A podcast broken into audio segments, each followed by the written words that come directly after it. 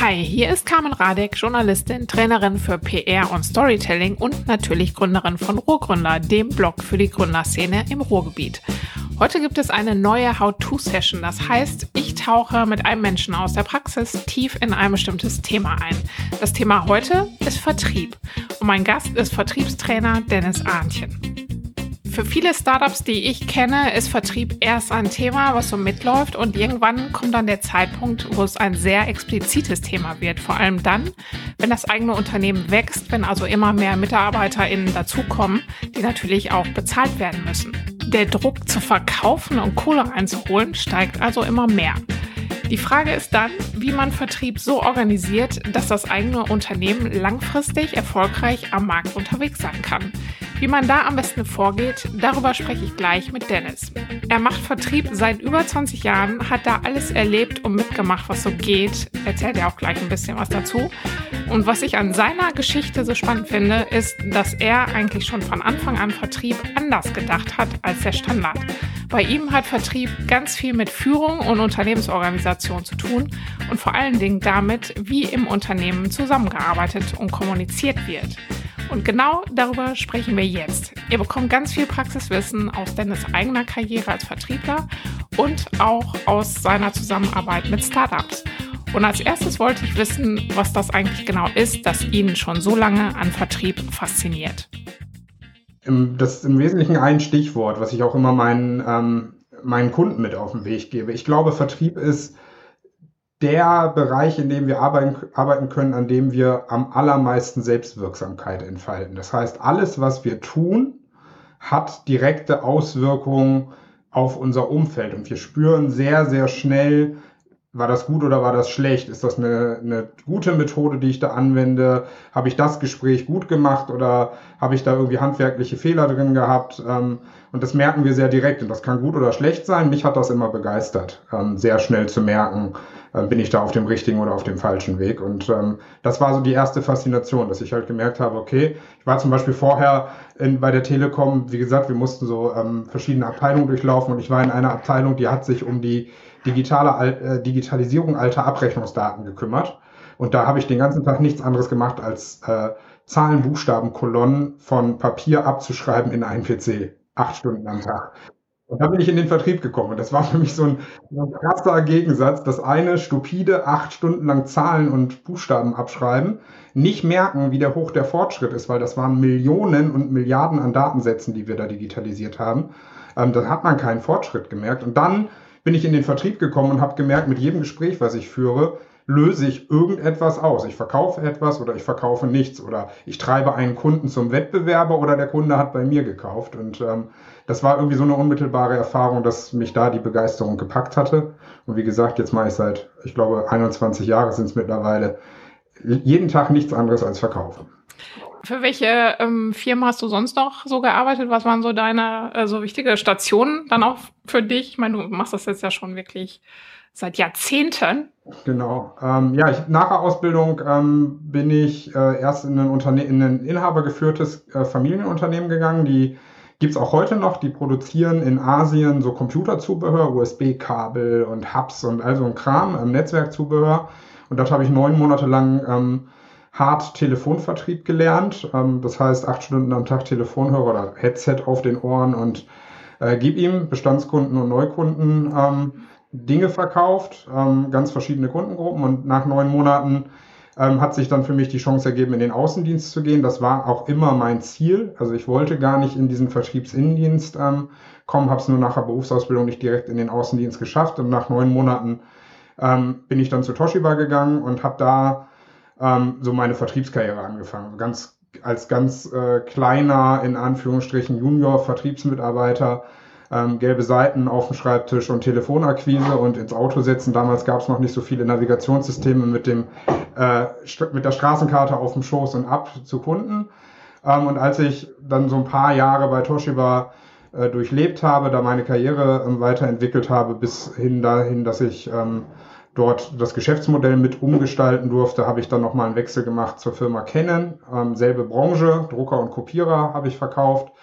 Ähm, habe da ähm, im Key Account Management gearbeitet und dann relativ schnell auch ähm, den Sprung zum Leiter Key Account Management gemacht und äh, habe dann aber irgendwann für mich festgestellt, okay, Konzernleben ist nicht mehr das, was du möchtest. Ähm, Stich, wieder Stichwort Selbstwirksamkeit. Die war mir dann irgendwann nicht mehr groß genug im Konzernleben. Und dann habe ich mich selbstständig gemacht. Und das äh, bin ich jetzt seit, ich habe letzte Woche mal geguckt, fünfeinhalb Jahren ungefähr bin ich jetzt so in dieser, in dieser selbstständigen Rolle, ja. Also so viele Stationen waren es gar nicht, wenn man es mal zusammenfasst. Aber wichtige. Und wo du dann auch viel gelernt hast, wahrscheinlich. Ähm, äh, jetzt so in den, ich meine, wenn du das jetzt schon so lange machst, ähm, da hat sich ja in Sachen Vertrieb wahrscheinlich auch ziemlich viel getan. Ähm, man, das äh, läuft ja wahrscheinlich heute anders, als du früher das gelernt hast. Es gibt Dinge, die sich wirklich fundamental geändert haben. Zum einen und gibt's ähm, auf der anderen Seite auch Dinge, die geblieben sind, die sich auch für dich so durchgezogen haben? Ja, also fundamental geändert hat sich die Rolle der Kunden. Ähm, warum haben wir damals Telefonakquise gemacht? Wir haben den Hörer in die Hand genommen, weil wir wollten, dass wir im wir sind nicht davon ausgegangen, wir rufen jemanden an und derjenige will sofort einen Drucker oder Kopierer kaufen. Das ist halt, das ist nicht Realität und das ist, war es weder damals noch heute, sondern es ging darum, in den Kopf unserer Ansprechpartner zu kommen, vielleicht auch an den Tisch zu kommen, eine Visitenkarte zu hinterlassen und in der Situation, in der derjenige Informationen zu unseren Produkten braucht, sollte der wissen, welche Rufnummern er anruft. Und das waren dann üblicherweise irgendwie zwei, drei Vertriebsmitarbeiter unterschiedlicher Unternehmen. Die hat er angerufen. Das waren seine Informationsquellen als Einkäufer oder als IT-Leiter. Heute läuft das andersrum. Heute werden wir von unseren Kunden gefunden. Das heißt, ähm, es gibt da, gibt da ganz vielfältige ähm, Untersuchungen und Studien drüber. Ähm, wir müssen aber gar nicht so viel über Zahlen reden, sondern wenn wir uns alle bewusst machen, wie wir selber heute Kaufentscheidungen fällen, sowohl beruflich als auch privat, dann ist uns klar, dass wir den Verkäufer als jemanden, der uns in die ersten Informationen über sein Produkt gibt und über Vertragsformen und so weiter, nicht mehr brauchen sondern wir haben das Internet und wir recherchieren ganz, ganz viel, bevor wir das erste Mal mit einem Menschen reden. Und das hat sich für Vertrieb geändert. Und ähm, das ist auch tatsächlich sehr fundamental. Das, ähm, weil unsere Rolle als Vertriebler da komplett anders ist. Wenn ein Kunde heute auf uns zukommt, ist er oftmals mindestens genauso gut informiert wie wir über unsere Branche, über Preismodelle, über Vertragslaufzeiten, Vertragsformen und so weiter. Und ähm, wir sind dann eher die Beziehungsmanager, die so das letzte bisschen an Wissen noch aufladen. Wir können aber andersrum auch davon ausgehen, wenn ein potenzieller Kunde auf uns zukommt, dann sind wir schon sehr weit in der engeren Auswahl dieses Kunden. Dann hat der vorher schon ganz, ganz viele andere Anbieter ähm, hinten runterfallen lassen und gesagt, okay, ich konzentriere mich jetzt auf diese zwei oder drei, die sehen für mich interessant aus, da will ich mit Menschen reden. Und da kommt die, Ding, die Sache ins Spiel, die sich nicht verändert hat, weil gerade wenn wir über ähm, Vertrieb im B2B nachdenken, ähm, denken wir sehr viel noch über zwischenmenschliche Beziehungen nach und reden sehr viel über zwischenmenschliche Beziehungen. Das heißt, ich als Verkäufer bin im Moment, und das wird auch die nächsten Jahre so bleiben, nicht wegzudenken im Einkaufsprozess meiner Kunden. Ähm, dazu sind ähm, Produkte und Dienstleistungen im B2B ähm, zu komplex, zu, zu herausfordernd, zu businessrelevant auch für unsere Kunden, als dass die in einem Online-Shop ähm, unsere Dienstleistung kaufen würden wie einen Bleistift. Sondern ähm, da brauchst halt einfach den Menschen. Ähm, und das ist auch immer das, was ich ähm, Vertriebsmitarbeitern im B2B-Unternehmen mit auf den Weg gebe. Überlegt euch oder guckt euch an, wie relevant ist eure Dienstleistung oder euer Produkt für die Wertschöpfung, für das Business eures Kunden. Und daran könnt ihr ablesen, ähm, wie sehr ihr als Mensch gebraucht werdet und wie stark ihr auf der anderen Seite digitalisieren müsst, um vielleicht ähm, zu sagen, okay, lieber Kunde, ich, ich weiß, 90 Prozent deiner Entscheidung fällst du ohne mich, nur, du brauchst mich nur für die letzten 10 Prozent. Oder du bist in einer Branche, wo der Kunde nur die ersten 10 Prozent ohne dich ähm, entscheiden kann und dann braucht er aber den Menschen an seiner Seite. Da auch, da die Journey so zu gestalten, dass das ähm, zu den Anforderungen des Marktes, in dem ihr euch bewegt, passt, das ist die Herausforderung. Und dem, wie gesagt, der Mensch ist nicht wegzudenken. Ja, also das, äh, das ist wirklich so, dass der, dass der so das äh, i-Tüpfelchen wenigstens dann noch ist, wenn auch vieles schon digital geht oder im Vorfeld recherchiert wird, dass es ist dann so derjenige, der das entscheidet, dass dann auch tatsächlich gekauft wird. Ähm, ich hatte schon am Anfang gesagt, äh, dass Vertrieb für viele Startups oft ähm, ja schon mal ja so ein, so ein Knackpunkt ist, mit dem viele auch so ein bisschen strugglen. Ähm, ist ja auch, ich meine, einer der Gründe, warum Startups scheitern, ist ja auch, weil das Geld ausgeht. Und ich denke mal, teilweise wird das auch sein, weil keins reinkommt, wenn irgendwas wenn im Vertrieb nicht stimmt. Ähm, wo siehst du denn so die äh, großen Herausforderungen für Startups, was Vertrieb angeht? Also was mir immer wieder auffällt ist, und das finde ich ist eigentlich was Gutes, ähm, jemand, der ein Unternehmen gründet, ist üblicherweise kein Verkäufer, keine Verkäuferin oder kein Vertriebler, keine Vertrieblerin, sondern man gründet ja aus einer Idee heraus, aus einer Begeisterung heraus. Und auch das wird ja immer mehr. Ne? Es gründen ja immer weniger Menschen Unternehmen, weil sie sehen, dass sie das dann in zwei Jahren für viele Millionen Euro verkaufen können, sondern irgendwie gehen ja die allermeisten Gründungen irgendwie haben zur Basis irgendwie die Begeisterung, eine Schwäche, die jemand erkannt hat äh, bei Kunden, wo er denkt, er kann helfen oder sie kann helfen. Und ähm, das äh, führt oft dazu, dass Gründer sehr in der Sache verhaftet sind. Und das ist am Anfang für das Thema Vertrieb eine super Sache, weil wenn man Menschen die Begeisterung anmerkt für das, was sie da anbieten, ist das eine super gute Grundvoraussetzung. Ähm, darum gelingt vielen Gründern am Anfang das Thema Vertrieb auch noch relativ gut. Nicht ähm, exorbitant gut, aber die ersten Verkäufe gelingen üblicherweise. Und ähm, ich rede mit ganz vielen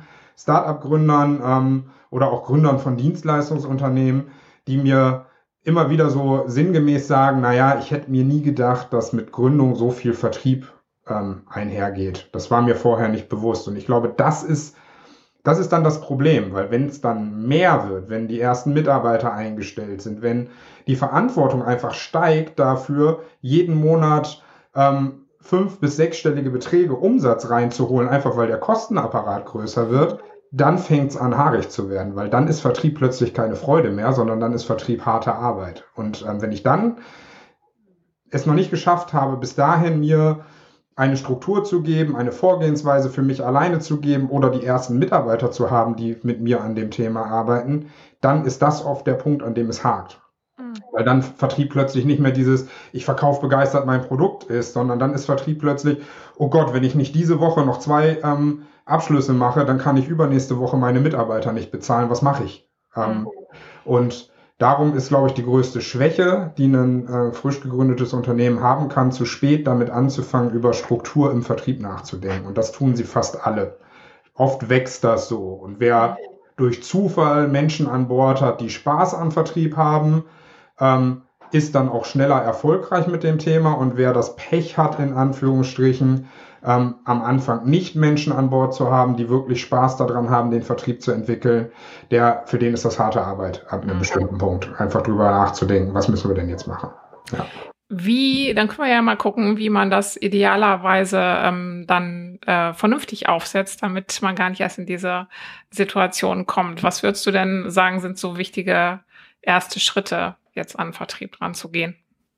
Äh, Handwerk. Äh, Vertrieb hat ganz viel damit zu tun, dass ich bestimmte Dinge richtig oder falsch mache. Und wenn ich am Anfang stehe, geht es nicht darum, schön zu spielen, sondern es geht darum, Methodiken zu beherrschen. Das heißt, ähm, es ist gut, wenn man am Anfang, wenn man noch gar keine Vertriebserfahrung hat, einfach viel liest, viele YouTube-Videos über Vertrieb guckt. Ähm, also sich einfach so ein Grundlagenwissen aneignet. Mhm. Und das ist immens wichtig. Ähm, es nützt nichts, irgendwann jemanden für Vertrieb einzustellen, wenn ich als Gründer das Thema Vertrieb nicht zumindest mal selber gemacht habe im Gründerteam und so ein gewisses Verständnis dafür habe, wie das funktioniert. Da geht es nicht darum, dass ich der beste Vertriebler meines Unternehmens sein muss, aber ich sollte so ein bisschen verstanden haben, okay, unser Produkt, unsere Dienstleistung verkauft sich auf die und die Art und Weise und auf die Stolpersteine werden meine Vertriebler stoßen.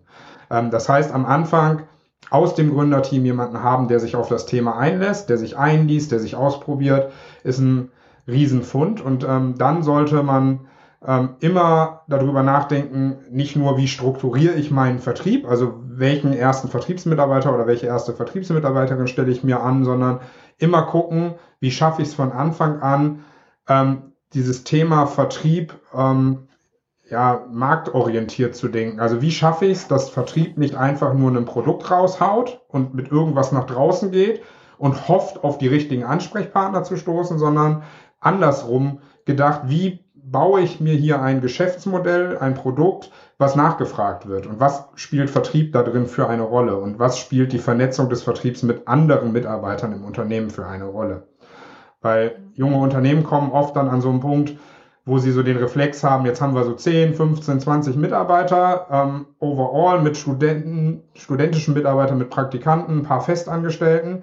Und dann fangen viele junge Unternehmen an, sich plötzlich so Strukturen zu geben wie, die zwei Mitarbeiter sind Vertrieb und die drei sind Entwicklung. Und dann haben wir hier noch jemanden für Marketing. Und dann ist man sehr schnell in dieser sehr etablierten Silo-Denke, die einem auch ein Gefühl von Sicherheit gibt, die aber oft verhindert, dass diese Silos noch miteinander reden und dann treten plötzlich Schwächen zutage, die man vorher anderthalb, zwei Jahre in einem Startup gar nicht erlebt hat, bis man diese Größe erreicht hat.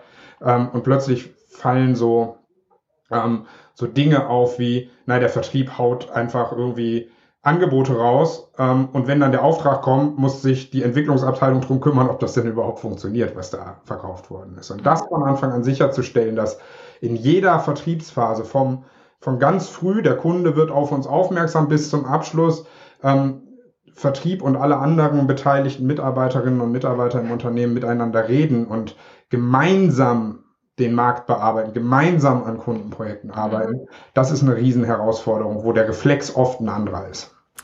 Ähm, können wir das irgendwie an so einem Beispiel mal durchgehen? Hast du da irgendwie irgendein Unternehmen oder eine Branche, wo wir das mal exemplarisch dran angehen können, wie, wie sowas abläuft. Muss jetzt, müssen jetzt keine Namen ja. genannt werden oder sowas, aber irgendwie so, dass wir so eine Branche vielleicht mal haben und äh, gucken, was ja. da auch so diese Stationen sind. Ja, exemplarisches Beispiel. Ähm, also, was, ja, ich habe es gerade in der Theorie schon gesagt. Also, was ist denn üblicherweise, wenn ich ein Unternehmen gründe? Ich gründe ein Unternehmen mit ein, zwei, drei, vier Gründern. Ähm, da gibt es ja solche und solche Modelle und ähm, oft aus einer Begeisterung heraus. Jetzt sagen wir mal, es gibt ein Gründerteam von drei Personen, die haben eine Idee, die arbeiten gemeinsam an dieser Idee und ähm, einer von diesen ähm, drei Gründern nimmt für sich selber die Rolle des Vertriebsmitarbeiters und sagt, okay, ähm, ich, äh, ich bin derjenige, auch wenn ich eigentlich mir das nie habe vorstellen können, aber uns ist bewusst, wir brauchen irgendwie, wir brauchen jemanden, der die Verantwortung dafür trägt, dass hier Geschäft gemacht wird. Ähm, und das macht jetzt einer der Gründer. Das ist. Mhm. Ähm, ist das, ich meine, gerade mal kurz dazwischen gefragt, ist das was, äh, was oftmals nicht gemacht wird? Also, dass das so, ähm, dass dieses Thema Vertrieb eher dann so ähm, nebenbei dann so auftaucht, dass man merkt, so, oh, wir müssen ja verkaufen und äh, dann kümmert sich erst äh, einer darum oder ähm, ist das eben wichtig, dass man sich wirklich ganz bewusst damit auseinandersetzt, dass jemand wirklich auch verkaufen muss und Vertrieb machen muss?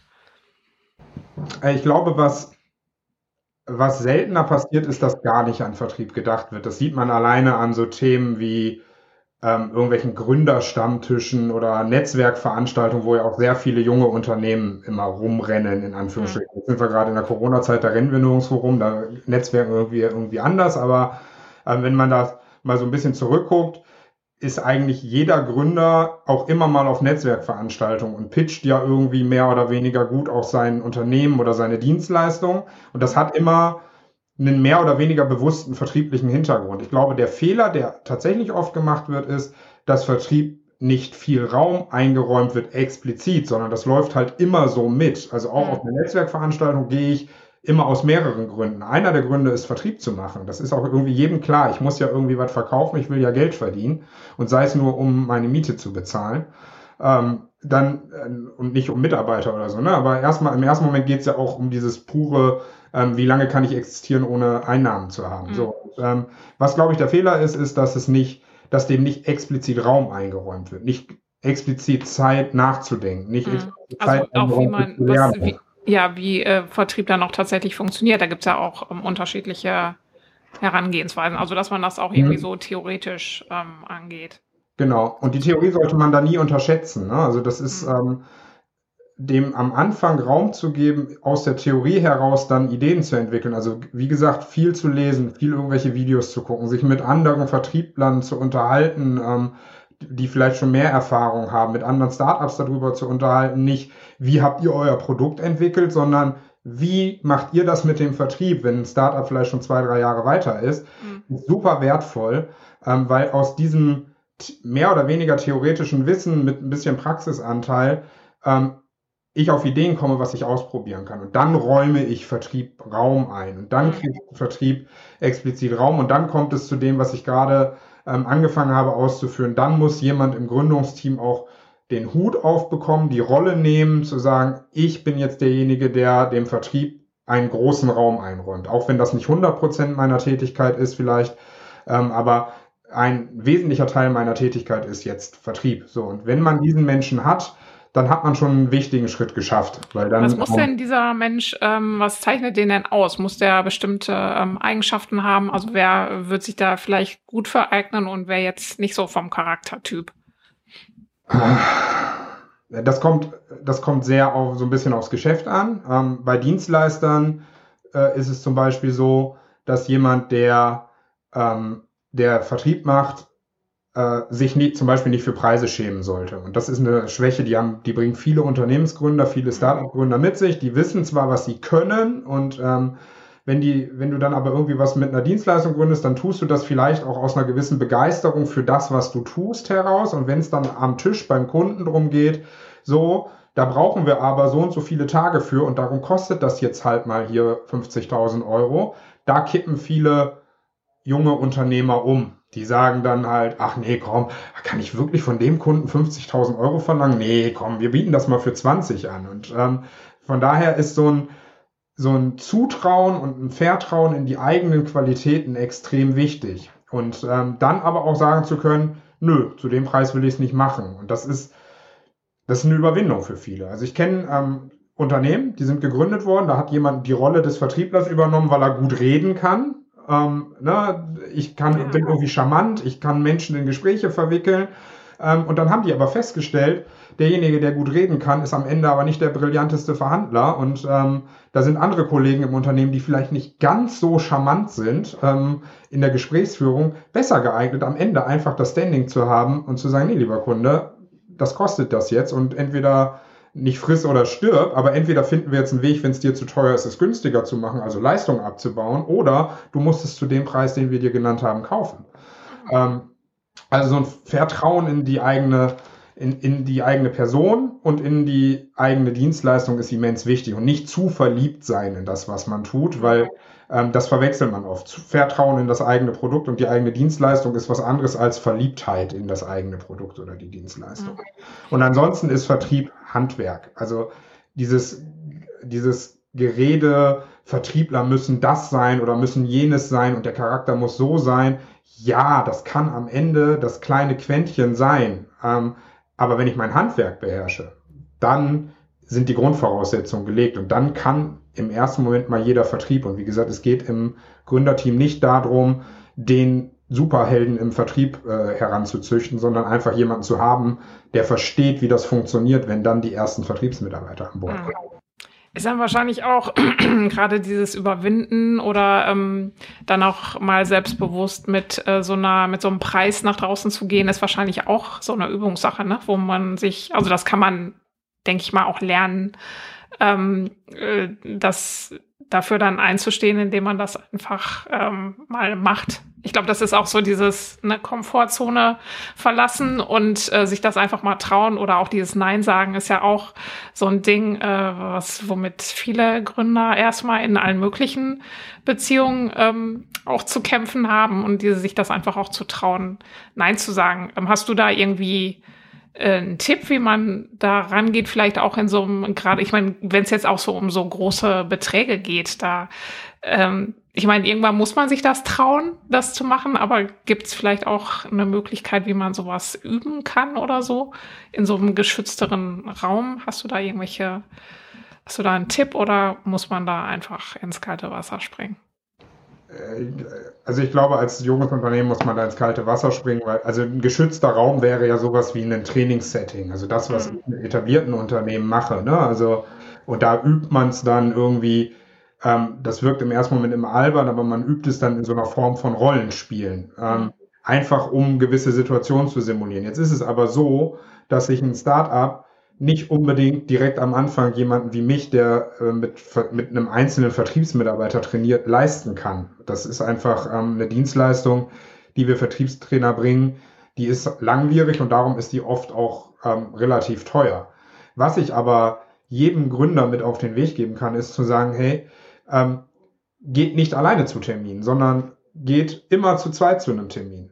Seht zu, auch wenn nur einer von euch die Rolle Vertrieb hat, dass ihr aber immer gerade die ersten Gespräche zu zweit führt. Und zwar aus dem ganz einfachen Grund, ihr könnt euch vorher absprechen, was ihr erreichen wollt, welchen Preis ihr durchsetzen wollt, warum ihr glaubt, dass dieser Preis stimmig ist. Also einmal so dieses vorher sich bewusst machen, was wollen wir da eigentlich? Und im Nachhinein könnt ihr gemeinsam darüber reflektieren, wo sind die Fehler oder wo waren die guten Dinge, die wir gemacht haben. Und das kriegt man alleine nicht raus, wenn man alleine beim Kunden sitzt und danach sich in sein Auto setzt oder in den Flieger setzt oder in die Bahn setzt oder heutzutage die Kamera und das Mikrofon ausschaltet und vor seinem Rechner sitzt, ähm, fällt es einem schwer, für sich alleine zu reflektieren, was habe ich da gut oder was habe ich da nicht so gut gemacht. Darum dieses ähm, Pairing, also dieses zu zweit zum ähm, Kunden gehen, ist gerade am Anfang super wertvoll, weil man dann als derjenige, der die Vertriebsrolle für sich genommen hat, ähm, sehr viel Feedback bekommt. Und gerade im Gründerteam besteht ja auch oft dieses Vertrauen zueinander, sich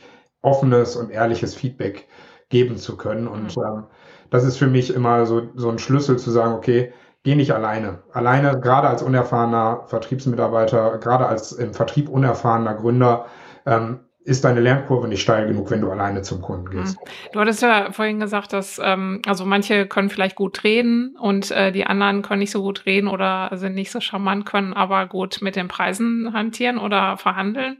Äh, kann man sich das so, kann man sich dann auch vorstellen, dass gerade wenn man dann auch zu zweit in solche Gespräche reingeht, dass man sich das so ein bisschen aufteilt oder ist das also, dass man den Charmanten und den Verhandler zusammennimmt und äh, der eine das eine macht und der andere das andere oder funktioniert das nicht so gut. Na, am Ende. Good Cop und Bad Cop. Das kann man versuchen, allerdings, das ist schon hohe Kunst. Ne? Also, ähm, das Ding ist, der, der Mensch kann sich so in seinem, äh, auf wen lasse ich mich ein, von wem bin ich bereit zu kaufen, nicht auf so viele Menschen gleichzeitig konzentrieren. Und das gilt halt auch für unsere Kunden. Und wenn ich jetzt so ein Vertriebsgespräch ganz streng getrennt aufteile und sage, den, den, den Anfang des Gesprächs macht der, der gut reden kann und am Ende der harte Hund, der versucht dann den Preis über die Linie zu bringen, über die Ziellinie zu bringen, dann genießt derjenige, der den Preis versucht durchzubringen, oft gar nicht das Vertrauen des Ansprechpartners, weil das restliche Gespräch vorher hat halt diese eine Person, die gut reden kann, in Anführungsstrichen geführt. Und es kommt auch gar nicht so drauf an, in einem Verkaufsgespräch charmant zu sein ähm, und gut reden zu können. Wie gesagt, wenn man sein Handwerk beherrscht, wenn man weiß, was ich da anbiete, wenn man weiß, ähm, wie stelle ich Fragen, um zum Ziel zu kommen, wenn man weiß, was muss ich sagen, wenn einer anfängt, am Preis rum zu verhandeln, ähm, wenn man da gewisse ähm, innere Grundsätze hat. Und ähm, einer meiner Grundsätze beim Thema Preis ist zum Beispiel zu sagen, wenn jemand einen Preisnachlass will, dann kostet das was und zwar Leistung. Wenn jemand sagt, hey, pass auf, die 10.000 Euro, das ist mir zu viel, ich will 8 bezahlen, dann überlege ich gemeinsam mit dem Kunden, wie, was streichen wir aus meinem Angebot, und, um auf 8.000 Euro zu kommen. Und ist es das dem Kunden dann immer noch wert? Ähm, verkürzt gesagt, ähm, das hat einer meiner Vertriebstrainer mal äh, gesagt, keine Leistung ohne Gegenleistung. Das heißt, ich gebe nur einen Preisnachlass, wenn der Kunde dafür einen Leistungsnachlass gibt. Also sagt, dafür verzichte ich auf das und das. Ähm, und wenn man diese Grundsätze hat, dann kommt es gar nicht so sehr darauf an, kann ich gut reden oder nicht, sondern dann muss man am Anfang über diese Hürde gehen, sich auch mal trauen zu sagen, ja, lieber Kunde, dann lass uns gemeinsam hier, hier ist das Angebot, lass uns gemeinsam drauf gucken, was können, welche Position können wir streichen, um auf deine Preisvorstellung zu kommen. Ähm, und wenn man das drei, vier, fünf Mal getan hat, dann merkt man, dass man davon einmal völlig vor die Wand gelaufen ist, weil man es irgendwie entweder ungeschickt gemacht hat oder auf einen Ansprechpartner gestoßen ist, der da nicht drauf eingehen will. Und die anderen zwei, drei, vier Male aber gemerkt hat, okay, damit komme ich zurecht. Ich erreiche dadurch mein Ziel. Entweder dann oft passiert dann nämlich Folgendes, der Kunde sagt dann, nee, nee, ich will ja die Leistung haben. Wir können da nichts streichen. Und dann ist man plötzlich in einer ganz anderen Diskussion. Dann ist man nicht mehr in der Diskussion, ja, ist es dir 10.000 Euro wert, ja oder nein? Weil dann hat der Kunde gesagt, ich will die Leistung haben und dann muss er überlegen, wie kriegt er es bei sich mit dem Preis untergebracht. Und wenn man die Erfahrung irgendwann hat, dieses Erfahrungswissen, dass das funktioniert, was man da in der Theorie gelernt hat, dann wird man immer besser und immer selbstbewusster. Und mhm. äh, auch dabei hilft es halt zu zweit zu sein. Und ja, man, der eine sollte nicht am Tisch sitzen und schweigen ähm, und gar nichts sagen, aber man sollte sich klar sein, wer ist der Hauptansprechpartner in diesem Gespräch für diesen Kunden. Ähm, und der sollte auch hauptsächlich das Gespräch führen. Was sind denn jetzt so, äh, du sagst immer Handwerkszeug, was sind denn so die wichtigen äh, Dinge, die man lernen muss, wenn man Vertrieb machen möchte? Man sollte mal grundsätzlich ähm, wissen, ähm, wie Menschen zu einer Entscheidung kommen. Also sowas wie, ich muss wissen, wie baue ich eine Beziehung zu meinem Ansprechpartner auf. Ähm, also ich gehe in ein Gespräch und vielleicht sehe ich den Menschen das erste oder das zweite Mal. Man kennt sich noch nicht so richtig gut. Jetzt gerade auch in dieser Remote-Situation, in der wir uns alle befinden, ist das nochmal doppelt schwer. Ähm, wie baue ich eine Beziehung auf? Am Anfang des Gesprächs geht es darum, zu wissen, wie wecke ich in meinem Gegenüber das Gefühl, dass er sich offen mit mir und ehrlich mit mir unterhalten kann. Ähm, und da gibt es, das ist nicht charmant sein müssen, das ist nicht gut reden können, sondern da gibt es ganz einfach auch Techniken, wie, die ich anwenden kann. Und diese Techniken ähm, in der Theorie zu lernen und zu wissen, dass ich zum Beispiel, wenn ich mein Gegenüber spiegele in seiner Körperhaltung, oft bei meinem Gegenüber ein positives Gefühl hervorrufe. Ähm, also wenn mein Gegenüber entspannt zurückgelehnt sitzt, dass ich mich auch eher entspannt verhalte. Wenn das jemand ist, der eher offensiv ist, dass ich auch ein bisschen offensiver werde, um zu zeigen, hey, wir sind, wir sind uns ähnlich. Dann habe ich schon mal eine gute Atmosphäre geschaffen und ein Vertrauensverhältnis geschaffen. Und dann geht es um so Dinge wie Fragetechniken.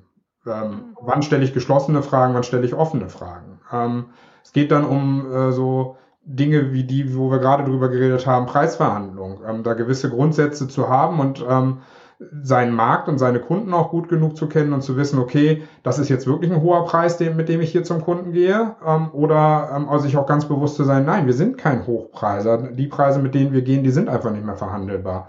Also das ist so eine Mischung aus, ich muss so ein Gespräch führen können, ich muss wissen, wie kommen Menschen zu einer Entscheidung, ähm, wie moderiere ich so ein Gespräch und dann aber auch Wissen über den Markt, in dem ich mich bewege, zu haben und zu wissen, was ist das, was ich hier anbiete, das Produkt oder die Dienstleistung wert. Ähm, ja, auch im Verhältnis zu anderen Marktteilnehmern. Ähm, und da sieht man schon, das ist ganz viel Erfahrung, die ich nur sammle, wenn ich es mache. Also es ist nichts, was ich ähm, nur aus der Theorie heraus lernen kann.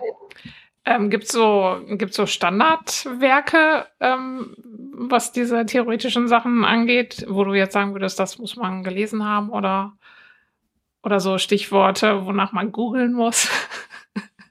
nee, ähm, das, hat, das hat immer ein bisschen was auch mit dem eigenen Stil zu tun. Es gibt, ähm, es gibt irre viel Literatur über Vertrieb und da muss man sich halt überlegen, ähm, was will ich? Bin ich, möchte ich eher ähm, oder bin ich eher der Typ für eine etwas härtere Herangehensweise? Dann ist vielleicht so eine Geschichte wie Challenger Sales, das ist so ein, so ein Vertriebskonzept, sich zwar sehr auf den Kunden auszurichten, aber auch sehr bestimmt zu sein als Unternehmen ähm, und sehr deutlich zu sein in dem, wie man verkauft. Und äh, da kommen dann auch oft so Dinge her wie ähm, keine Leistung ohne Gegenleistung, also dieses, äh, dieses auch gewisse Härte zeigen. Mhm. Ähm, oder ähm, bin ich jemand, der vielleicht ähm, kooperativer vorgeht ähm, und dann muss ich halt irgendwie andere Dinge verinnerlichen. Und dazu sagen, es gibt ein Standardwerk, das ist es nicht. Ich glaube, was hilft, ist viel zu lesen. Und Literatur über Vertrieb gibt es massenhaft. Also zu sagen, okay,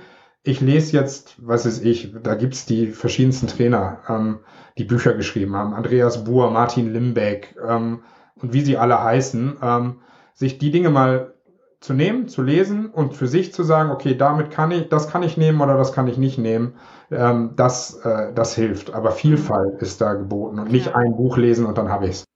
Also, dass man auch für sich so ein bisschen rausfindet, äh, welcher Typ man ist und womit man sich dann auch am ehesten anfreunden kann. Ist ja wahrscheinlich dann auch so ein, ähm, also das muss man ja auch irgendwie fühlen. Ne? Gerade wenn man dann so auf Menschen trifft und ähm, damit nach draußen gehen muss, muss man das ja auch irgendwie muss das ja auch zu einem passen. Und da, da bin ich selber, glaube ich, auch ein gutes Beispiel für. Als ich im Vertrieb angefangen habe, oder die ersten, nach so den ersten, ich weiß gar nicht, wann das anfing dann, nach so den ersten zwei, drei Jahren, ähm, hatten wir im Toshiba-Konzern einen Haus- und Hof-Vertriebstrainer. Der hat die komplette Vertriebs- und Führungsmannschaft, ich glaube, drei Jahre lang ähm, mit Vertriebstrainings begleitet. Und ich habe am Anfang den Fehler gemacht, und habe diesen Menschen kopiert. Der hatte eine sehr, also das war ein sehr umkämpfter Markt, in dem wir tätig waren. Ne? Drucker und Kopierer gibt's an jeder Hausecke zu kaufen mit einer sehr ähm, komischen Vertriebsstruktur auch. Also es gibt Konzerne, die verkaufen, es gibt aber auch die kleinen Händler, die verkaufen und eigentlich jeder potenzielle Kunde hat Drucker und Kopierer und jeder potenzielle Kunde hat auch mindestens zehn Visitenkarten in seiner Visitenkartenbox stecken von Verkäufern von Druckern und hm. Kopieren. Also sehr, sehr wettbewerbsstarker Markt und ähm, darum war dieser Vertriebstrainer jemand, der mit sehr viel Härte rangegangen ist und der sehr bestimmt war, der so Dinge gesagt hat, wie wenn der Kunde dich fünf Minuten warten lässt und dann bist du noch nicht bei ihm am Schreibtisch, also ne, Termin vereinbart, fünf Minuten im Wartezimmer gesessen, dann gehst du. Weil du bist es nicht wert, dass du deine Zeit verschwendest für diesen Kunden. Also sehr, also wirklich sehr krass hart. Mhm. Ähm, das hat er getan, weil wir, weil er den Markt kannte und weil er wusste, okay, vielen Verkäufern in diesem Markt ähm, fehlt dieses Selbstvertrauen. Jetzt ist eine Sache, die ich über mich nie sagen konnte, dass mir Selbstvertrauen fehlt. Und ähm, trotzdem habe ich halt irgendwie das Gefühl gehabt, das wäre cool, wenn ich so ein Standing hätte. Und habe angefangen, den Typen zu kopieren und bin immer weniger erfolgreich geworden. Also habe immer schlechter verkauft. Nicht signifikant, aber ich habe halt irgendwie gemerkt, es wird immer schwerer, ähm, Erfolg zu haben. Obwohl ich ja genau das tue, was mir einer der Vertriebsgurus, und das war einer der Top-Trainer zur damaligen Zeit, ähm, hochbezahlt, der Typ. Also die Tagessätze, da träumt man von. Ähm, weil er halt was konnte, aber trotzdem haben mir seine Instrumente nicht geholfen. Der Fehler, den ich gemacht habe, war halt nicht für mich zu reflektieren, was passt zu mir und was passt nicht zu mir. Und als ich dann wieder so ein bisschen geguckt habe, was habe ich vorher gemacht, was habe ich gemacht, nachdem ich diese Trainings hatte oder währenddessen dieses Trainingsprojekt lief, ähm, was habe ich verändert und wo ist die gute Mitte? Was bringt mir wirklich was? da bin ich wirklich besser geworden und nicht durch dieses Kopieren eines bestimmten Konzeptes. Und mhm. ähm, das ist darum so eine Erfahrung, die ich jedem mit auf den Weg geben kann. Lies möglichst viel, sprich mit möglichst viel anderen Vertriebsprofis, aber lass dich nicht davon blenden, dass nur weil es für die gut funktioniert, so wie sie es machen, auch für dich funktionieren muss. Mhm. Das ist fast nie so. Eins mhm. zu eins funktioniert es fast nie aber ein bisschen ausprobieren und äh, erst doch mal kopieren und gucken, wie das so wirkt, ähm, muss man dann wahrscheinlich doch mal ein bisschen machen, ne? Genau, einfach ganz ehrlich, äh, Vertrieb ist auch auf die Nase kriegen. Das ist vielleicht eine Fähigkeit, die man einfach in seiner Persönlichkeit haben sollte. Man sollte ähm, mit sich selber im Reinen sein und wissen, dass eine Ablehnung eines Vertragsabschlusses nicht die Ablehnung der eigenen Person bedeutet. Also mhm. dieses Selbstbewusstsein zu haben, hey, nur weil einer zu meiner Dienstleistung oder bei meinem Produkt Nein sagt, sagt er nicht zu mir als Mensch Nein, sondern das ist eine professionelle Sache, die da gerade passiert. Mhm. Und das sollte man vielleicht tatsächlich mitbringen. Und dann kriegt man im Vertrieb so oder so häufiger auf die Nase, als dass man gestreichelt wird. Und ähm, wenn man sich aber bewusst macht, dass jedes Mal ähm, ein Nein zu hören auch eine Chance ist, darüber zu reflektieren, warum hat der Kunde sich jetzt nicht für uns entschieden? Was habe ich in meiner Herangehensweise vielleicht noch nicht richtig gut gemacht? Ähm, dann bin ich beim nächsten Mal besser. Und daraus kann ich immer was mitnehmen. Und ähm, darum auch dieser Ansatz, zu zweit zum Kunden zu gehen, weil diese Lernkurve ist steiler, wenn mir ähm, eine, eine vertraute Person mal ab und zu Feedback zu dem, wie ich gerade beim Kunden bin, gibt und mir sagt, hey, pass auf, an der Stelle, ne, wir hatten vorher drüber geredet, ähm, das und das und das wollen wir an der Stelle als Argumente bringen. Du hast das nicht gemacht. Mhm. Äh, üb mal ein bisschen mehr, dein Verkaufsgespräch zu führen. Ja. Das ähm, kriegt man alleine kaum auf die Reihe. Mhm. Du hast ja vorhin gesagt, äh, wenn wir jetzt dann mal ein Stück weitergehen, dass äh, gerade wenn äh, Startups dann wachsen und ähm, dann auch erfolgreicher werden, das Team dann auch wächst, irgendwann kommt dann so der Punkt, äh, wo es äh, unübersichtlich wird und ähm, viele dann auch so zurückgehen zu diesen, wir machen jetzt, wir machen jetzt einzelne Teams, dass die und die, äh, also Abteilungen ähm, dann für Vertrieb zuständig sind und die für Marketing. Ähm, da hast du ja gesagt, dass, dass das so ein kritischer Punkt ist. Wie geht man denn dann damit um, wenn man jetzt da angelangt ist und wie macht man es richtig? Ähm, eigentlich macht man es richtig, indem man genauso weitermacht wie bisher. Also ein Startup, was es geschafft hat, eine Größe zu erreichen, die sich um die 15 Mitarbeiter bewegt, plus minus, macht ja offensichtlich viel richtig, weil Mitarbeiter einstellen zu können mit, ähm, mit einem Fixgehalt, mit, mit, mit irgendwie einem Kostenapparat, den ich mir dadurch ja auch aufbaue, Büroräumlichkeiten, Hardware, die ich anschaffen muss und so weiter, die haben irgendwas richtig gemacht. Sonst wären die nicht dahin gekommen, weil die allermeisten scheitern ja schon einen Schritt vorher und schaffen es vielleicht gerade mal den ersten oder die, die zweite Mitarbeiterin einzustellen und merken dann, irgendwie funktioniert es nicht. Ähm, also wer so weit ist, dass er sich über seine Organisation Gedanken machen muss, sollte mal nachdenken, welche Faktoren haben ihn denn dahin gebracht, dass er so erfolgreich ist, dass er diese Mitarbeiterzahl aufbauen konnte, dass er so gefragt ist, dass das Unternehmen so gefragt ist, dass immer mehr Menschen an dem Thema arbeiten müssen, um die Kunden, die ähm, man gewonnen hat, auch bedienen zu können.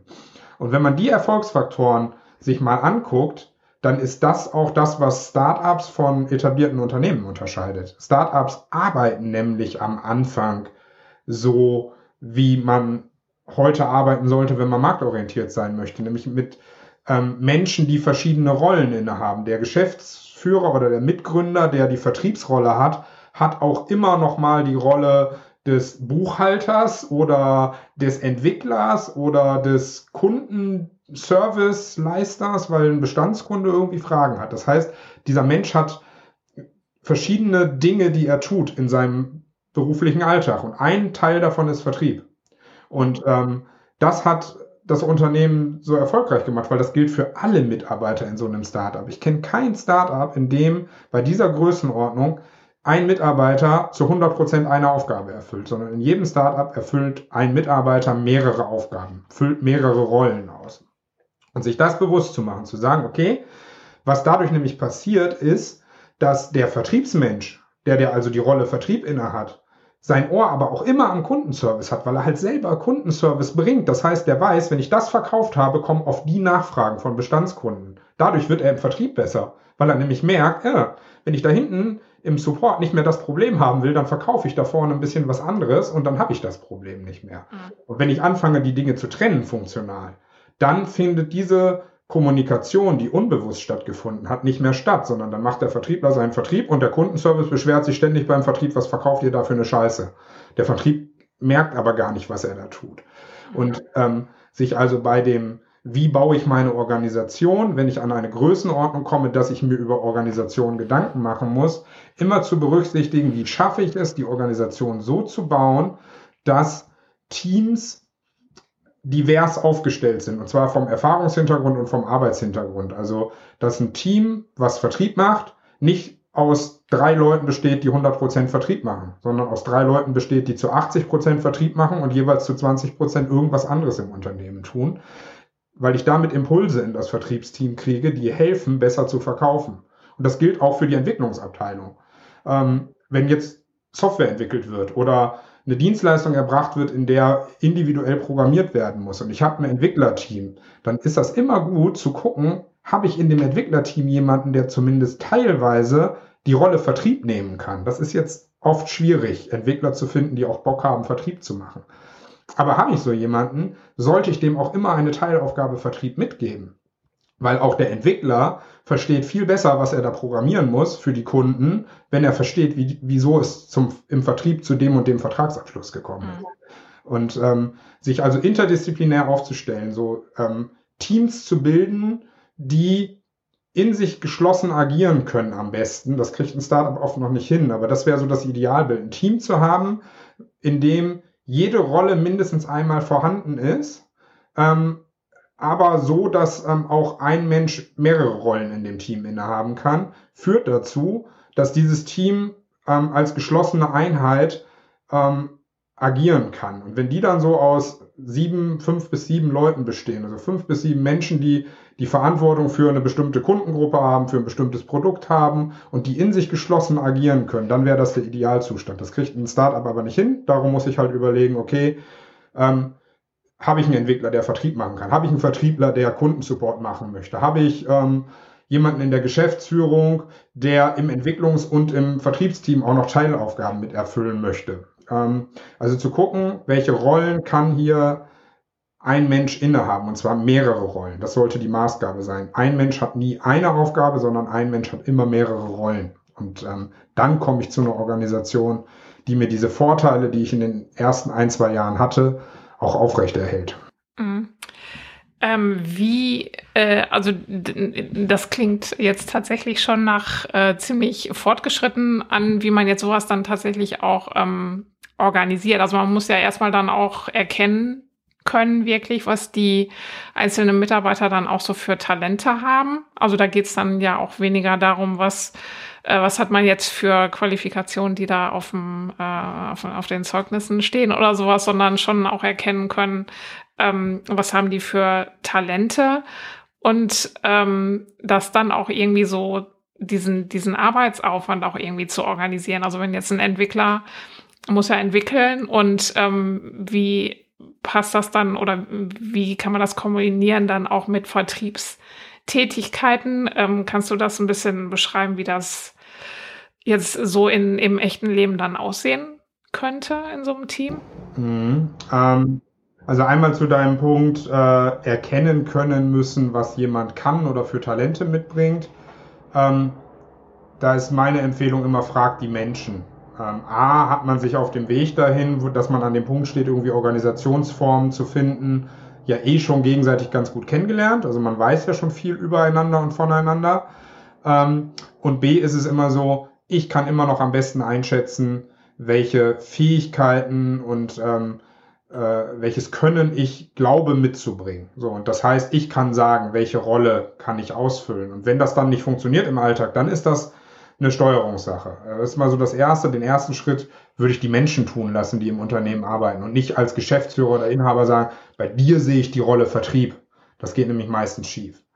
Ah. Ähm, so, das ist das Erste. Und im Alltag das zu organisieren, ähm, ist viel leichter, als es im Alltag zu organisieren, 100% Teams zu haben, die für eine Aufgabe zuständig sind. Also ein Vertriebsteam zu haben mit zwei Menschen, die 100% Vertrieb machen, die auszulasten, ist noch leicht, weil Vertrieb muss ich immer machen. Ist total easy.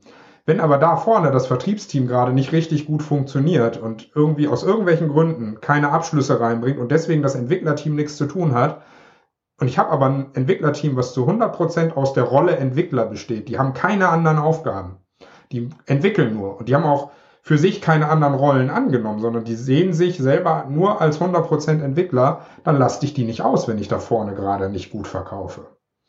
Und dann kriege ich da das organisatorische Problem. Habe ich aber Teams, die unterschiedliche Dinge tun können, die unterschied wo die Mitarbeiter unterschiedliche Rollen innehaben, fällt mir dieses Thema Lastverteilung viel leichter.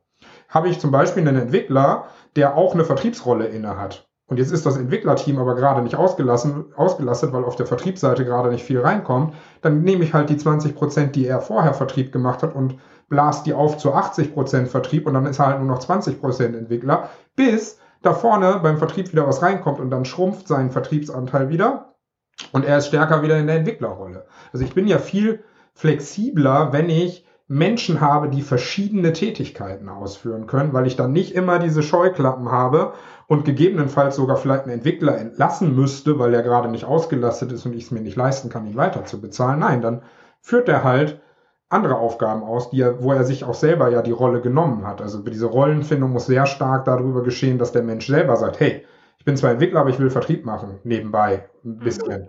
Ähm, und wenn das so ist, dann kann ich denjenigen auch ähm, einsetzen in Situationen, wo ich mehr Vertriebspower brauche, um mehr Vertrieb zu machen und in Situationen, wo ich mehr Entwicklerpower brauche, mehr Entwicklung zu machen. Mhm. Ähm, also das hört sich im ersten Moment sehr abstrakt an, aber es ist eigentlich viel, viel leichter, als eine starre Organisation optimal auszulasten. Mhm. Ist das, ich meine, manche Startups, die wachsen ja teilweise dann innerhalb eines Jahres dann auch ähm, sehr stark und sehr schnell. Äh, ist das also da stelle ich mir das äh, doch aber gar nicht so einfach vor. Also wenn ich jetzt weiß, also ich brauche jetzt so und so viel Entwickler, dann stelle ich die ganzen Entwickler an und ähm, brauche jetzt Leute für den Vertrieb. Also dass man das so, dass man das irgendwie so in Kategorien einteilen kann oder so in, in Teilbereiche, stelle ich mir das einfacher vor, als jetzt ähm, das so in, in solchen gemischten Teams zu machen, gerade auch wenn man da vielleicht noch nicht so viel Erfahrung hat. Was hast du denn da dann für Tipps, wie man, wie man das organisiert kriegt? Was du gerade beschreibst, ist, ähm, die Ursache liegt tiefer. Und zwar liegt die Ursache dafür zu sagen, es fällt mir leichter, ähm, funktional äh, Mitarbeiter einzustellen, die 100% eine Funktion ausfüllen, kommt aus einem Kontrollgedanken heraus. Mir als Geschäftsführer, mir als Gründer fällt es leichter, den Überblick zu behalten, wenn ich weiß, den habe ich als Entwickler eingestellt. Und wenn der seinen Entwicklerjob nicht macht, dann schmeiße ich den raus. Ja. Ne? Das ist äh, gefühlt erstmal total easy. Und ja, wenn ich so zentralistisch führe, wenn ich mein Unternehmen auf einen Kopf oder auf zwei Köpfe richte und diese beiden Menschen, diese beiden Köpfe treffen jede Entscheidung irgendwie mit ähm, und alles läuft immer irgendwie in dieser Pyramide da hoch und dann wieder runter. Ähm, dann ist das richtig. Dann ist ein Unternehmen einzig und allein einigermaßen effektiv so zu organisieren. Wenn ich aber von Anfang an sage, ähm, die Menschen, die arbeiten, die mit Kunden arbeiten, die am Markt arbeiten, die Produkte entwickeln, die feststellen, was braucht unser Produkt noch, damit es besser wird und besser gekauft wird, sind auch diejenigen, die die besten Entscheidungen fällen können über ihre eigenen Tätigkeiten und darüber, wie sich ihr Team zusammensetzt, dann ist es ähm, eine Zutrauensfrage. Ich rede nicht so gerne von Vertrauen. Es ist, ich muss meinen Mitarbeitern das Zutrauen entgegenbringen können und dafür muss ich wissen, was können die und was können die nicht ähm, solche Entscheidungen auch selber zu fällen und zu sagen, hey, okay, du bist zwar Entwickler, aber wenn du dir zutraust, auch ein bisschen Vertrieb zu machen, hey, bitte, dann mach Vertrieb. Dann mach's, probier dich aus, reflektier darüber, hol dir Feedback von deinen Kollegen. Oder wenn wir dann an dem Punkt sind und du sagst ja gerade stark und schnell wachsende Unternehmen, dann bin ich auch schnell an dem Punkt, wo ein Unternehmen nicht mehr drüber nachdenkt, ob es 15 Mitarbeiter hat, sondern vielleicht eher in der Kategorie 50 oder 100 Mitarbeiter. Und da wird's dann tatsächlich interessant, diesen Gedanken zu fahren, ähm, ich habe Teams, die in sich geschlossen agieren können. Also ähm, ein Team aus Entwickler, Vertrieb, Marketing, also Menschen, die ein Produkt, eine Dienstleistung ähm, eigenverantwortlich verkaufen und weiterentwickeln können auf kundenspezifische Situationen. Und dann würde ich so einem Team auch immer die Entscheidung darüber lassen, wen holen wir uns noch ins Team. Also das würde ich dann gar nicht mehr die Geschäftsführung entscheiden lassen, sondern dann soll das Team doch bitte sagen, okay, wir haben hier eine Lücke im Vertrieb, wir brauchen irgendwie ähm, mehr Vertriebspower. Also gucken wir uns entweder im Unternehmen um, wer ist denn noch hier, der sich auch in einer Rolle Vertrieb sehen würde und der teilweise bei uns im Team mitarbeiten kann, oder wir gucken uns draußen außerhalb des Unternehmens um, wo kriegen wir jetzt einen Vertriebsmitarbeiter für unser Team her, der mhm. vielleicht noch andere Rollen besetzen kann. Aber das ist tatsächlich dann, das ist der übernächste Schritt. Also da, da bis ein Unternehmen so weit ist, dass es anfangen kann, in diesem äh, in, in diesen, in diesen äh, autonom agierenden, also autonom in Anführungsstrichen, ganz bewusst äh, in Anführungsstrichen, agierenden Teams zu arbeiten, brauchst du eine Größenordnung, wo du irgendwie darüber redest, dass du 30, 40 Mitarbeiter hast. Vorher ähm, diese, diese Funktion, diese Zellteilung ähm, anzufangen, macht, macht wenig Sinn. Aber äh, ich meine, das, ähm, also so wie du das jetzt sagst, ist das ja dann tatsächlich auch so eine Führungs- ähm, so ein Führungsthema eigentlich. Ne? Also also gerade wenn ich jetzt mit äh, Startups auch spreche, die dann schon ein bisschen gewachsen sind, gerade bei den Gründern ist das immer dieses Thema ähm, Vertra oder Kontrolle abzugeben, dass das eben das, das Schwierige ist, dass eben dieses äh, also Zutrauen ähm, in die Mitarbeiter schon irgendwie da, aber noch nicht so richtig final.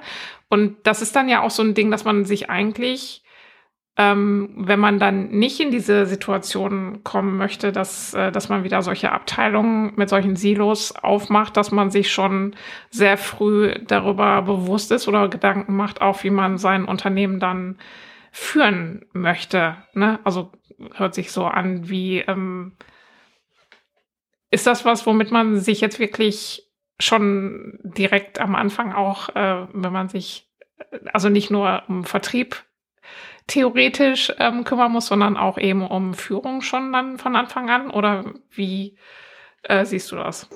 Ja, ist so. Äh, habe ich, hab ich ein ganz cooles Beispiel für. Und zwar habe ich letztens mit einem, äh, ich darf den Namen nicht nennen, aber mit einem Gründer aus dem Ruhrgebiet gesprochen, ähm, der ähm, hat als Mitinhaber seines Unternehmens die Rolle des Vertriebsleiters. Ähm, allerdings nur aus der Tatsache heraus, er macht Vertrieb zusammen mit ein paar Mitarbeitern und dadurch, dass er aber halt einer der Mitgründer ist, ähm, wird, leben die Mitarbeiter im Moment, dass er der Vertriebsleiter ist. Er will das aber eigentlich gar nicht sein. Er sagt, hey, ja, ich habe die Rolle irgendwie für mich genommen, aber eigentlich möchte ich, und ähm, ich bin davon überzeugt, meine Mitarbeiterinnen und Mitarbeiter, die in der Vertriebsrolle sind, die können das ganz gut ohne mich. Die sollen das mal untereinander machen. Viele von denen sind sogar besser im Vertrieb als ich. Und trotzdem kommen die immer, ähm, wenn es irgendwie wackelig wird bei einem Projekt, kommen die zu ihm und wollen eine Freigabe von ihm. Und dann, ähm, und es stört ihn. Also er sagt definitiv, ich will das nicht. Ich bin nicht der Typ Mensch, der seine Mitarbeiter kontrollieren möchte. Ich möchte, dass die ihr Ding machen können. Und dann habe ich mal mit ihm drüber geredet, ähm, weil es in dem Gespräch ganz konkret darum ging, zu welchen Konditionen werden ähm, Angebote abgegeben. Also wie werden Angebotspreise kalkuliert und dann an den Kunden weitergegeben.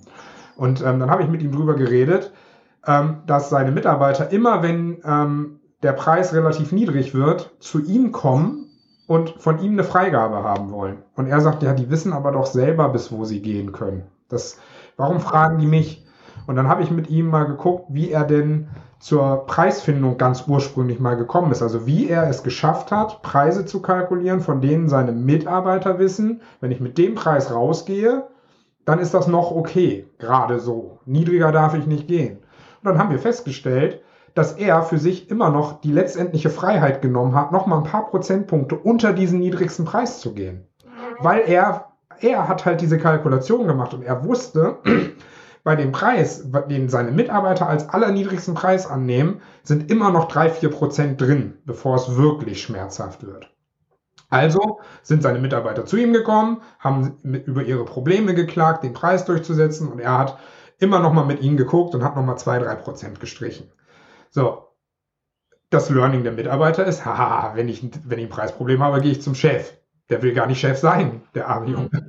Und äh, wundert sich und sagt immer seinen Mitarbeitern, mach's doch selber. Und seine Mitarbeiter konnten es aber nicht selber, weil was er verpasst hat, war ihnen transparent zu machen, wie er mal ursprünglich auf diese Preiskalkulation gekommen sind. Und seitdem die wissen, dass da immer noch ein bisschen Luft ist und warum da immer noch ein bisschen Luft ist. Also seitdem die die betriebswirtschaftlich dahinterstehenden Zahlen verstanden haben, weil er sie transparent gemacht hat, kommen sie nicht mehr zu ihm sondern kalkulieren ihre Angebote selber und unterschreiten auch bestimmte Preise selber. Weil sie sagen, jetzt weiß ich, wie die Kalkulation zustande gekommen ist und ich in meiner Kompetenz entscheide jetzt für dieses Projekt, dieses, diesen Teil der Arbeitsleistung verkaufen wir unter Preis, dafür können wir den Teil aber ein bisschen höher verkaufen und damit gleiche ich die Marge wieder aus. Mhm. Das konnten die vorher einfach nicht, obwohl er gedacht hat, sie könnten es. Das heißt, er hatte sein, er hatte die Rahmenbedingungen für die Mitarbeiter einfach nicht richtig gesetzt. Er hat zwar gesagt, Leute, macht, aber er hat ihnen auf der anderen Seite nicht das Handwerkszeug gegeben. Also es ist mhm. einmal dieses Zutrauensthema. Ich muss meinen Leuten zutrauen können, es zu können. Ähm, oder auch Vertrauen, wenn ich es äh, Vertrauen nennen will. Ähm, es sind feine Unterschiede. Aber auf der anderen Seite, wenn ich, nur weil ich es Menschen sage, mache es, machen sie es noch lange nicht, wenn der Rahmen nicht stimmt. Also über den Rahmen sich Gedanken zu machen, ist nochmal viel, viel wichtiger als nur das Aussprechen, hey, macht's doch. Also komm, da, ich meine, jetzt ist ja noch dann das nächste Thema, was da mit drin ist, also diese Transparenz und diese Wissensvermittlung dann auch. Das ist ja dann, oder äh, dass man das auch organisiert. Also es ist ja, wow. Also ist ja schon irgendwie heftig, wenn man das jetzt wirklich so von Anfang an. Ähm, Aber auch da, ganz ehrlich, jeder Gründer soll sich mal fragen, was er tatsächlich vor seinen ersten Mitarbeitern verheimlicht. Also mhm. Thema Transparenz. Ist ja auch oft, dass man das gar nicht so, äh, vielleicht gar nicht so äh, jetzt verheimlichen. Nein, man macht nicht so gar nicht. Thema, Der erste Mitarbeiter, den ich einstelle, dem erzähle ich alles. Der kennt ja. meine Bücher, der weiß, ob es dem Unternehmen schlecht geht oder nicht. Ähm, der, die ersten Mitarbeiter wissen alles.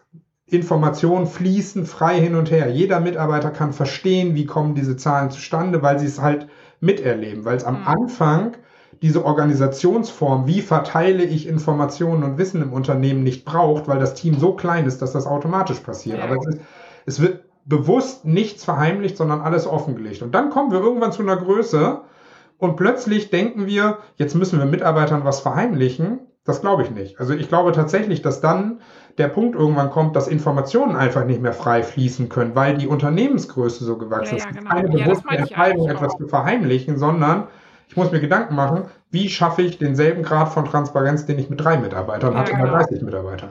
Ja, das meinte ich eigentlich auch. Also, dass man irgendwie, ähm, dass man das nicht mehr, ähm, also nicht verheimlicht, sondern einfach, äh, dass man Dinge auch so voraussetzt oder gar nicht mehr so drüber nachdenkt, äh, wie man da eigentlich so gekommen ist. Wie, also irgendwann muss man dann anfangen, das wahrscheinlich auch irgendwie in so einem Intranet oder in so einem Wiki ähm, abzubilden oder sowas. Gibt es da so einen Zeitpunkt, wann man das ähm, macht oder das eben auch auf dem Schirm haben sollte, dass ähm, Mitarbeiter, die dazukommen, dann auch das äh, auf das Wissen, was, was man irgendwie denkt, ähm, müsste jeder haben, äh, dann darauf zugreifen kann. Ideal wäre es, wenn man das von Anfang an mitmacht. Jetzt ist das mhm. allerdings ja eine Sache, die ist nicht so ganz trivial und kostet ja auch irgendwie Energie und Zeit. Ja. Am allerspätestens sollte man dann damit anfangen, wenn man das erste Mal merkt, dass ein Mensch im Unternehmen ähm, zu jemandem anders gehen muss, um eine valide Entscheidung treffen zu können. Also wenn ich als Vertriebsmitarbeiter eine Preisentscheidung nicht mehr alleine fällen kann, weil mir Informationen fehlen, die aber irgendwo im Unternehmen vorhanden sind. Also nicht unter Informationen, die uns allen fehlen im Unternehmen, weil wir diese Erfahrung noch nicht haben, sondern sowas wie gerade das Beispiel der Preiskalkulation. Wenn Mitarbeitern diese Informationen fehlen, ist spätestens der Zeitpunkt gekommen zu überlegen, wie transportiere ich generell Informationen im Unternehmen, weil wenn das einmal passiert, dann ist unter dem, unter der Decke ist das schon ein paar Mal passiert. Und es gibt auch andere Unternehmensbereiche, in denen es diese Intransparenz gibt. Das ist, wie mhm. gesagt, ja keine absichtliche Intransparenz, sondern organisationale Intransparenz, nenne ich es mal, ähm, passiert. Und sich dann Gedanken zu machen, allerspätestens,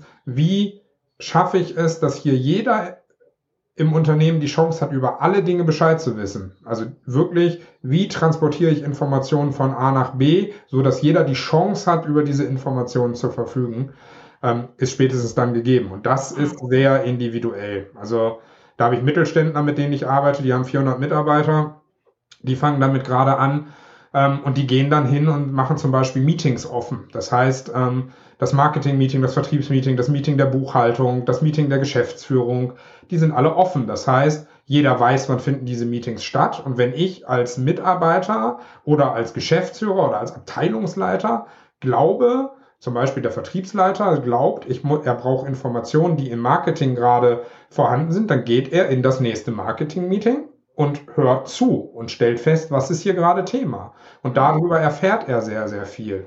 Ähm, oder ein anderer Weg ist das, was du gerade gesagt hast, zu sagen, okay, wir lösen es technisch. Da darf man allerdings nie den Fehler machen zu sagen, weil ich jetzt hier ein digitales Handwerkszeug habe, mit dem ich Informationen zur Verfügung stelle, hat jeder auch diese Information. Ich muss trotzdem drüber nachdenken, wie stelle ich sicher, dass sie jeder da abrufen kann und auch abruft und wie stelle ich vor allen Dingen auch sicher, dass diese Informationen verstanden werden, weil das ist der nächste Schritt. Nur weil ich betriebswirtschaftliche Kennzahlen transparent mache, heißt das noch lange nicht, dass jeder Mensch, der die betriebswirtschaftlichen Grundkenntnisse hat, diese Kennzahlen auch zu verstehen. Also ich muss mit dem Offenlegen von Zahlen, Daten, Fakten auch immer irgendwie befähigen, sie zu verstehen. Also Wissen über ähm, das Verständnis solcher Zahlen ähm, auch mit, mitgeben.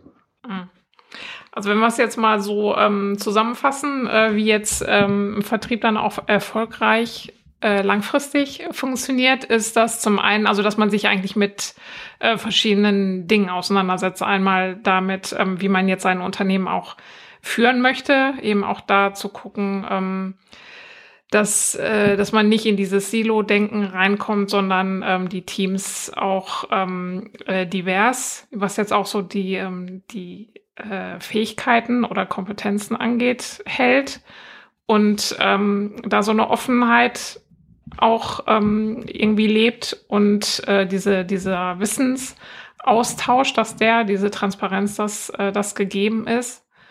Ähm, was sind noch so Punkte, wo du sagst, das ist essentiell, wo man wirklich auch äh, frühzeitig äh, seine Hausaufgaben einfach machen muss? Ich meine, das ist jetzt immer alles Arbeit, die dann noch zusätzlich ähm, immer zu dem Tagesgeschäft äh, kommt und was dann ja auch oft schon mal so ein bisschen äh, vernachlässigt wird, ne? gerade dieses äh, Arbeiten am Unternehmen. Ähm, das muss man, glaube ich, wenn man, wenn man da nicht irgendwie nachher kämpfen will, muss man sich da, glaube ich, zu, zu zwingen. Ne? Hast du da irgendwie auch so einen Tipp, ähm, wie man das dann wirklich auch so im, im Startup-Alltag ähm, implementieren kann und das nicht so runterfallen lässt? natürlich muss es, man muss es als wichtig erachten. Ne? Genau, und ähm, das vielleicht aus dem Bewusstsein heraus, dass irgendwann der Punkt kommt, wenn alle Fäden bei mir zusammenlaufen als Gründer, dass ich es dann nicht mehr schaffen kann. Mhm. Und ähm, wenn ich, also wenn ich jetzt schon das Gefühl habe, dass ich persönlich irgendwie am Limit bin, also ich arbeite schon 40 Stunden die Woche und sage, ich will aber bin aber eigentlich ein Mensch, der will nicht 80 Stunden die Woche arbeiten, ähm, sondern ich habe halt auch noch andere Dinge in meinem Leben und wenn überhaupt will ich das mal in einzelnen Phasen tun. Also ich merke, ich bin jetzt schon ausgelastet, dann sollte die Reaktion sein zu überlegen, okay, wie wälzt sich denn möglichst viele Entscheidungen, die ich heute noch fällen muss, dahin ab, wo sie eigentlich auch gesünder gefällt werden können. Nämlich da, wo diese Entscheidungen am Ende relevant werden. Also immer zu überlegen, wenn ich eine Entscheidung fälle, wen betrifft das im Unternehmen, welche Kunden betrifft das und zu überlegen, wer ist denn noch näher als ich an diesem Geschehen dran? Und wen von denen, die näher an dem Geschehen dran sind, kann ich in Zukunft diese Entscheidungen fällen lassen? Zum Beispiel über Preise beim Kunden. Ähm, warum warum haben meine Mitarbeiter heute den Reflex, zu mir zu kommen und mit mir über Preise zu diskutieren, wenn ich doch eigentlich weiß, na ja, die sitzen doch beim Kunden am Tisch. Die kalkulieren doch, wie viele Entwicklerstunden sie brauchen. Die sind doch am Ende auch der Projektleiter oder kommunizieren nach dem Verkauf mit dem Projektleiter darüber, wie dieses Projekt kalkuliert worden ist. Oder auch schon in der Kalkulationsphase mit dem Projektleiter darüber, wie es kalkuliert wird. Warum muss ich als, also warum fragen die mich? Und sich zu fragen, kann ich das in Zukunft noch leisten, wenn ich noch zwei Vertriebsmitarbeiter mehr habe? Also kann ich mir das leisten, wenn die Last sich verdoppeln würde, mhm. theoretisch? Und dann zu überlegen, und wie befähige ich jetzt diese Menschen im Unternehmen an den einzelnen Stellen, diese Entscheidung alleine zu fällen? Und zwar gute Entscheidung alleine zu fällen. Also die auch nicht alleine zu lassen und zu sagen, hey, du entscheidest das jetzt, friss oder stirb, sondern zu sagen, okay, was weiß ich, was mich dazu befähigt, die Entscheidung zu fällen, was die noch nicht wissen und welches Wissen muss ich ihnen geben. Also Transparenz ist immens wichtig. Wenn ich die von Anfang an lebe und gleichzeitig das Zutrauen in die Menschen habe, die mit mir arbeiten in meinem Unternehmen, dass sie auch immer nach bestem Wissen und Gewissen arbeiten. Das heißt nicht, dass sie immer alles 100% richtig machen, mache ich ja selber auch nicht. Ähm, aber wenn ich das Zutrauen habe, dass sie immer ihr Bestes geben auf Basis dessen, was sie wissen und entscheiden können, ähm, dann äh, läuft, werde ich merken, dass ich oft gar nicht mehr an diesen Punkt komme, dass Menschen viel zu mir kommen. Weil wenn ich diese Freiheit gebe und das Wissen gebe, dann wollen Menschen auch alleine entscheiden. Wenn die Rahmenbedingungen stimmen, dann will niemand von uns zu einem anderen rennen und sich eine Entscheidung abnicken lassen, mhm. wenn er die Erfahrung gemacht hat, dass er diese Entscheidung auch ganz gut alleine fällen kann. Mhm. Also dann funktioniert das auch mit dem Vertrieb. Dann funktioniert das auch mit dem Vertrieb, weil also letztendlich, ich, so haben wir heute angefangen. Stichwort Selbstwirksamkeit. Warum habe ich Vertrieb gemacht oder angefangen Vertrieb zu machen? Ähm, ich hatte immer dann das stärkste Gefühl von Selbstwirksamkeit, wenn ich Abschlüsse gemacht habe. Also wenn ich wusste, das, was ich da getan habe, ähm, hat beim Kunden zum Erfolg geführt. Ich habe einen Vertrag mit nach Hause gebracht, in Anführungsstrichen. Und wenn ich die Entscheidungen auf dem Weg zu diesem Abschluss möglichst frei alleine fällen konnte. Also immer dann, wenn ich wusste, was ich, wie mein Entscheidungsrahmen ist und ich konnte mich in diesem Entscheidungsrahmen zu 100% frei bewegen und es wurde in dem Projekt nicht notwendig, dass ich den Entscheidungsrahmen verlassen musste, und zu irgendwem rennen musste, um mir eine Erlaubnis zu holen, habe ich mich am besten gefühlt. Dann war für, für, Vertrieb für mich der allergeilste Job. Und am schlechtesten habe ich mich immer dann gefühlt, wenn ich wegen jeder Kleinigkeit zu meinem Chef rennen musste. Und dann habe ich auch nicht mehr hinter dem Projekt gestanden. Und dann bin ich nicht mehr so engagiert gewesen. Und das geht uns allen so. Wenn wir wissen, wir können selber entscheiden im Dialog mit Kolleginnen und Kollegen, ohne uns ständig irgendwie eine Erlaubnis abholen zu müssen, stehen wir ganz anders hinter dem Projekt und damit wird dann auch der Vertrieb erfolgreicher, weil ich selbst wirksamer werde. Mhm. Wenn jetzt Leute sich ähm, mit dir in Verbindung setzen wollen, um noch mehr dazu zu erfahren, wie können sie das machen? Ähm, sie können mir eine Mail schreiben. Ähm, oder gehen auf meine Webseite kmu-digital.net, da finden Sie meine Kontaktdaten und am allerbesten funktioniert es für alle, die einen LinkedIn-Account haben über LinkedIn, also Dennis Ahnchen suchen bei LinkedIn, sich mit mir äh, vernetzen ähm, und da gerne alle Fragen loswerden, äh, meine Beiträge mitlesen, da versteckt sich manchmal auch noch das eine oder andere drin und äh, dann ist das eigentlich recht unkompliziert. Und sonst, wie gesagt, Webseite kmu-digital.net. Ähm, Im Moment noch in ein, zwei Monaten dann dennis-ahnchen.de. Ähm, da, da passiert gerade was. Und äh, ja, dann freue ich mich darauf, über jeden, der Fragen hat. Das war die Rohrgründer How-To-Session zum Thema Sales mit Dennis Ahnchen. Ich danke euch ganz herzlich fürs Zuhören und wenn euch die Episode gefallen hat, freue ich mich über eure 5-Sterne-Bewertung bei Apple Podcasts. Nächste Woche gibt es wieder eine The Story Behind Episode und zwar spreche ich da mit Sven Baumgart darüber, wie er mit seinem Startup TreeMaze die Sozialwirtschaft digitalisieren will. Ich freue mich, wenn ihr dann wieder dabei seid. Bis dahin.